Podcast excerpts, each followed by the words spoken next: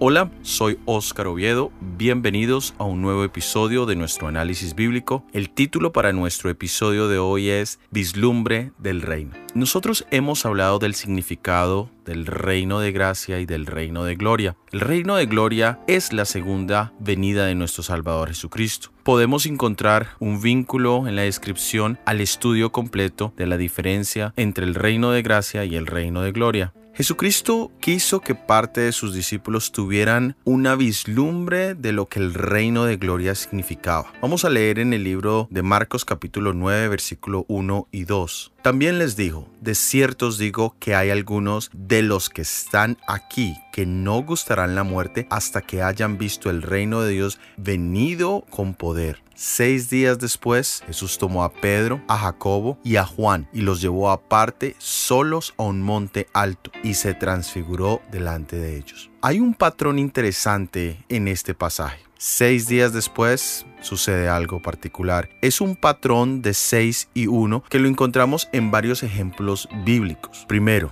en la vida de Enoch. Cuando leemos Judas capítulo 1 versículo 14 se nos dice, de estos también profetizó Enoch, séptimo desde Adán, diciendo, he aquí, vino el Señor con sus santas decenas de millares. Génesis capítulo 5 versículo 24 nos dice, caminó pues Enoch con Dios y desapareció porque le llevó. Es decir, aquí encontramos nuestro primer ejemplo. Pasaron seis generaciones después de Adán y la séptima, que es Enoch, fue trasladado al cielo. También encontramos en el libro de Éxodo capítulo 24 versículo 16. Dice, y la gloria de Jehová reposó sobre el monte Sinaí, y la nube lo cubrió por seis días, y al séptimo día llamó a Moisés en medio de la nube. Aquí también encontramos el mismo modelo, seis días, en este caso de espera o preparación, y en el séptimo Dios le llama al encuentro personal. También encontramos en el libro de Éxodo capítulo 23 versículo 10, seis años sembrarás tu tierra y recogerás tu cosecha, mas el séptimo año la dejarás libre para que coman los pobres de tu pueblo y de lo que quedare comerán las bestias del campo, así harás con tu viña y con tu olivar. Aquí encontramos seis años de trabajo en la tierra, más el séptimo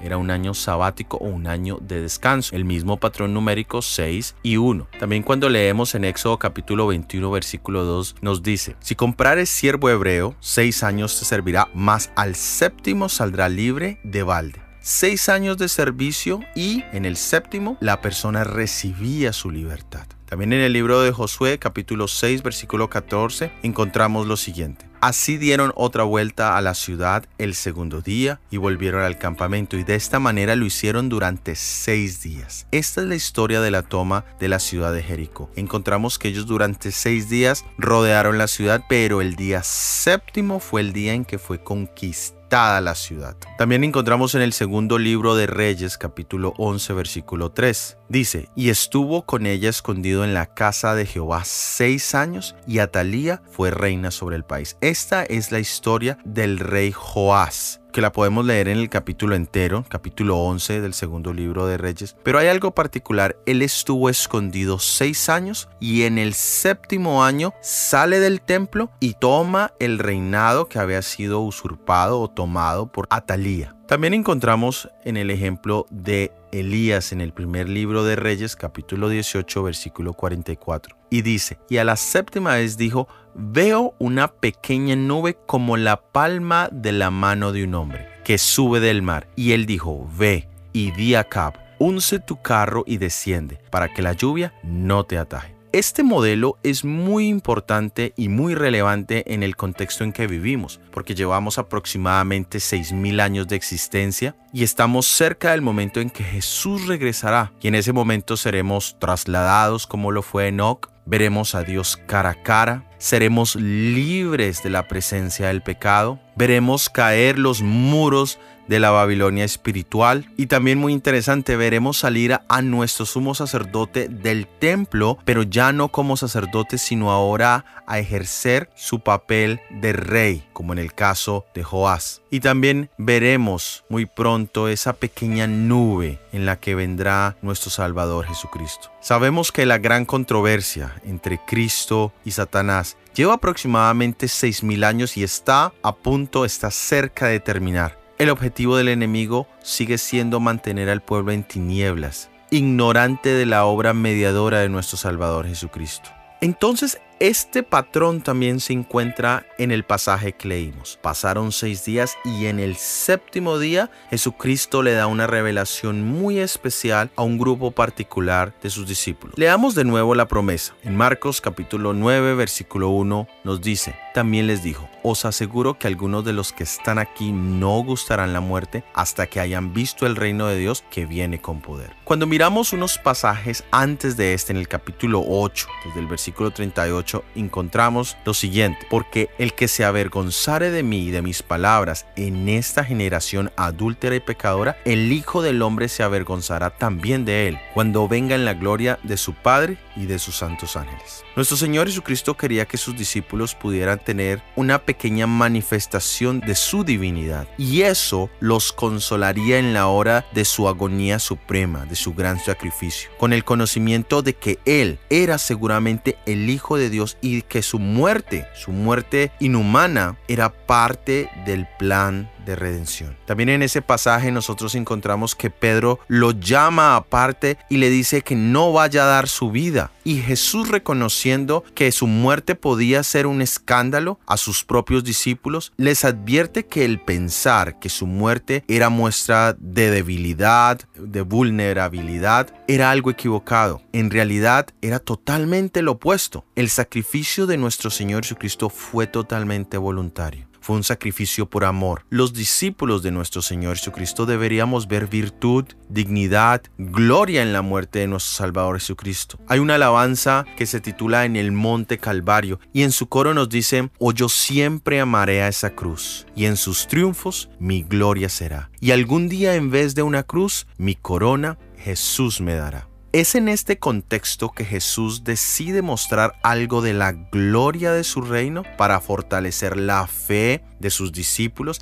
y prevenir las ofensas que vendrían por la cruz. ¿Te has ofendido tú alguna vez por la cruz de Jesús? ¿Has sentido tu pena de seguir a un Dios que su más grande manifestación de amor fue su propia humillación? ¿O buscas tú la grandeza terrenal mientras que tu Salvador demostró la más grande humildad. La experiencia de la transfiguración fue vital e importante para los discípulos y lo es para ti y para mí hoy en día. Sigamos leyendo en el libro de Marcos capítulo 9 versículo 2, donde nos dice, seis días después Jesús llevó a Pedro, a Santiago y a Juan, y a ellos solo aparte a un monte alto y se transfiguró ante ellos. Tres discípulos fueron llamados, Santiago, quien fue el primero en morir por la causa de nuestro Señor Jesucristo posteriormente, Juan, quien fue el último en morir, y Pedro que en su segunda epístola, en el capítulo 1, en el versículo 16 al 18, nos dice, porque no os hemos dado a conocer el poder y la venida de nuestro Señor Jesucristo siguiendo fábulas artificiosas, sino como habiendo visto con nuestros propios ojos su majestad, porque cuando él recibió de Dios Padre honra y gloria, le fue enviada desde la magnífica gloria una voz que decía, este es mi Hijo amado, en el cual tengo complacencia. Y nosotros oímos esta voz enviada del cielo cuando estábamos con él en el monte santo. Estos tres discípulos fueron los que tuvieron este privilegio. Y es interesante que también en ese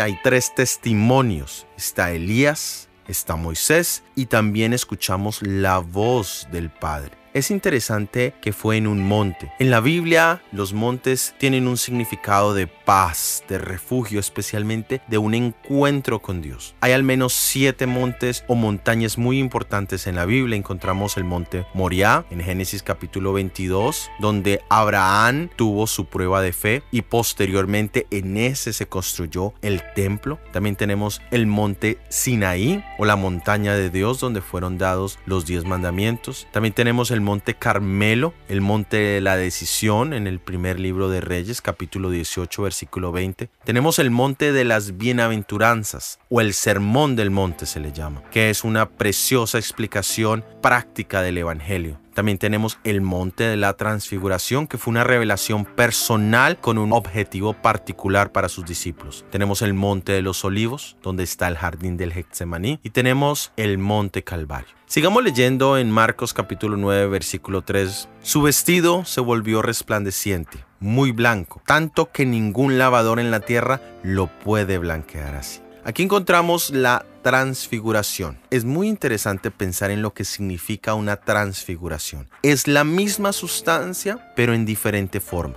Es decir, su total divinidad se manifestó a través de su humanidad, de una manera única y especial. Y allí, como ya lo leímos, aparecieron Elías y Moisés. Leámoslos en los versículos 4 y 5 de Marcos capítulo 9. Y le apareció Elías con Moisés que hablaban con Jesús. Entonces Pedro dijo a Jesús, Maestro, bueno es para nosotros que estemos aquí y hagamos tres enramadas, una para ti, otra para Moisés y otra para Elías. Moisés es el profeta más grande para los judíos, especialmente por su aporte escrito el aporte de la ley, del Torah. Moisés también representa a los que resucitarán de entre los muertos al llegar la segunda venida de nuestro Salvador Jesucristo. Nosotros sabemos que Moisés tuvo que morir, pero que también fue resucitado. También de Elías sabemos que es el profeta con más poder en el Antiguo Testamento, pero también sabemos que él fue trasladado sin conocer la muerte. Él representa a aquellos que estarán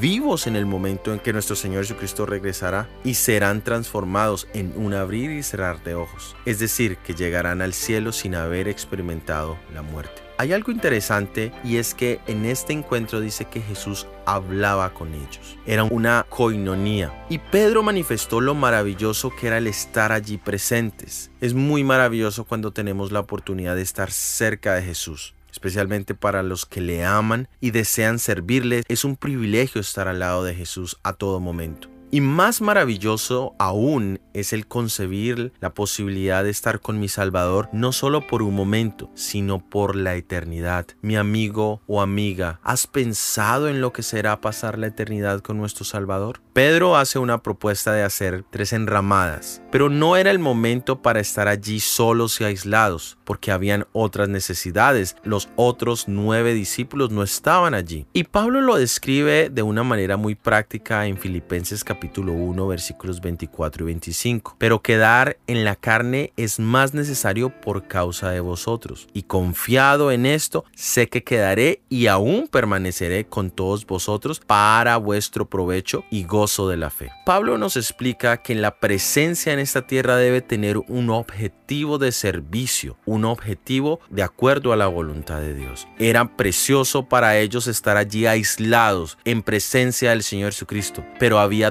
todavía un ministerio que cumplir. Y es por eso que Pablo también lo dice en su propia vida, sería bueno para mí descansar. En otro pasaje dice, para mí el morir es ganancia, pero si he de vivir, no viviré para mi propio propósito, sino viviré para Cristo. Sigamos leyendo en Marcos capítulo 9 versículos 7 al 8. Entonces vino una nube que le hizo sombra y desde la nube una voz que decía, Este es mi Hijo amado, a él oíd. Y luego, cuando miraron, no vieron más a nadie consigo, sino a Jesús solo. Encontramos aquí que una nube los cubrió. La nube siempre fue un símbolo de una estrecha comunión con Dios. Sabemos que en el santuario la presencia del Señor se manifestaba con una nube que se posaba por encima del santuario, pero que también bajaba y llenaba el tabernáculo, y se sabía que la presencia de Dios estaba allí. En esta experiencia Pedro siente miedo, y es interesante porque es el único tipo de experiencia cercana en la cual no deberíamos sentir miedo. Cualquier otra asociación en este mundo puede darnos miedo porque somos humanos, a veces recibimos las heridas de las personas que más cerca están de nosotros o también hemos herido a las personas que más cerca están de nosotros. Bien lo dice la palabra de Dios, maldito el hombre que confía en el hombre. Pero la confianza en Jesús nunca es perdida. Nunca deberíamos tener miedo de entrar en una comunión más cercana, más profunda, más estrecha con nuestro Salvador.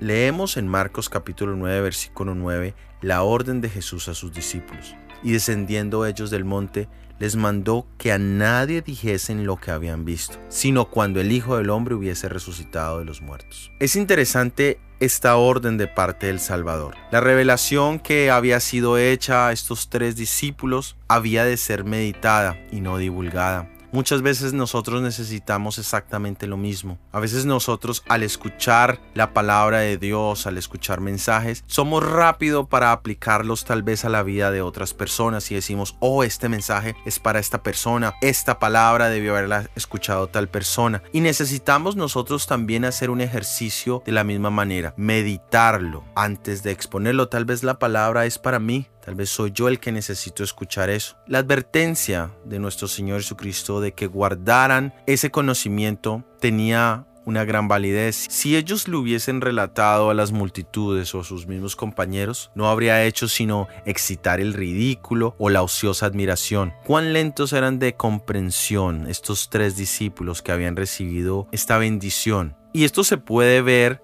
en el hecho de que a pesar de todo lo que Jesús había dicho acerca de lo que le esperaba, se preguntaban entre sí mismos qué significaría eso de resucitar de entre los muertos. Pero sin embargo, no pidieron explicación a nuestro Salvador. Sin lugar a dudas, como ya lo dijimos al principio, el objetivo del Señor era que esa experiencia fuera de bendición en el futuro, en el momento de la ofensa, en el momento en que le iban a abandonar, en el momento en que Jesucristo iba a morir. Y hay muchas experiencias en nuestra vida que tienen el mismo objetivo. Tal vez no las entendemos en el momento. No explicarlas, no sabemos cómo racionalizarlas, pero a veces necesitamos guardarlas en nuestro corazón, a veces necesitamos meditarlas y en el futuro entenderemos el por qué hemos pasado por ciertas experiencias en nuestra vida. Por supuesto, esta es una experiencia positiva, fue la manifestación de la gloria de nuestro Salvador Jesucristo, pero también tenía su momento y su tiempo para ser divulgada.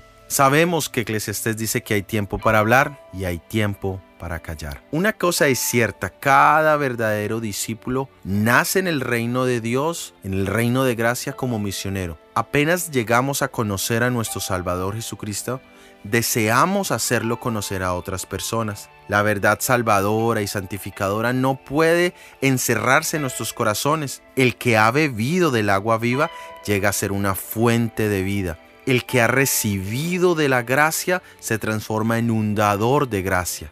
La misericordia de nuestro Señor Jesucristo, una vez que reposa en nuestra alma, es como un manantial en el desierto, cuyas aguas brotan para refrescar a otros e infunde vida a los que están por perecer en esta vida. Cuando hacemos esta obra obtenemos mayor bendición que si trabajáramos únicamente en nuestro provecho. Es al difundir estas buenas nuevas de salvación en que más nos acercamos a nuestro Salvador Jesucristo. Y nuestra verdad central para hoy, Dios nos invita a tener una vislumbre más personal de su reino de gloria. La gloria terrenal a veces nos eclipsa la visión eterna. En Moisés tenemos un ejemplo del encuentro que Dios tuvo con él en el desierto. También Elías, al lado del arroyo de Kerit, tuvo un encuentro con nuestro Dios. Tanto Moisés como Elías llegaron a sentir el amor por las almas perdidas. De Moisés podemos ver claramente cuando dijo, perdona ahora su pecado, hablando de, los israelitas, y si no, ráeme ahora de tu libro que has escrito. Encontramos el amor por las almas por encima de su propio beneficio. También Elías había conocido la soledad de espíritu durante tres años y medio, cuando estuvo solo bajo el peso del odio y la desgracia de la nación. Había estado solo de parte de Dios en el Monte Carmelo. Solo había huido al desierto con angustia y desesperación. Y fueron exactamente estos dos hombres, escogidos por encima de cualquier ángel que estuviera en la presencia de Dios, los que habían sido enviados para dialogar con Jesús acerca de las escenas de su sufrimiento y para consolarle con la seguridad de la simpatía del cielo. La esperanza del mundo, la salvación de todo ser humano fue el tema de esta entrevista. Esto nos debe hacer reflexionar cómo el cielo tiene objetivos claros y particulares para nuestro beneficio que van mucho más allá de los beneficios terrenales. Todos los días cuando nosotros elevamos nuestra oración al cielo, ¿qué tipo de peticiones hacemos? ¿Cuál es el diálogo cuando tenemos comunión con nuestro Padre Celestial? ¿Es acerca de la salvación y el servicio y el ministerio en esta tierra? ¿O es acerca de nuestros planes personales, de nuestros objetivos terrenales? Quiera Dios tocar nuestros corazones para que podamos tener un nuevo vislumbre del reino celestial. De esta manera hemos llegado al fin de este episodio. Encuentra el vínculo al estudio completo en la descripción. Para la próxima semana tendremos el análisis bíblico Señales del Reino. Si ha sido de bendición este episodio, por favor compártelo al menos con una persona. Déjanos tus opiniones en los comentarios. Que Dios te bendiga. Amén.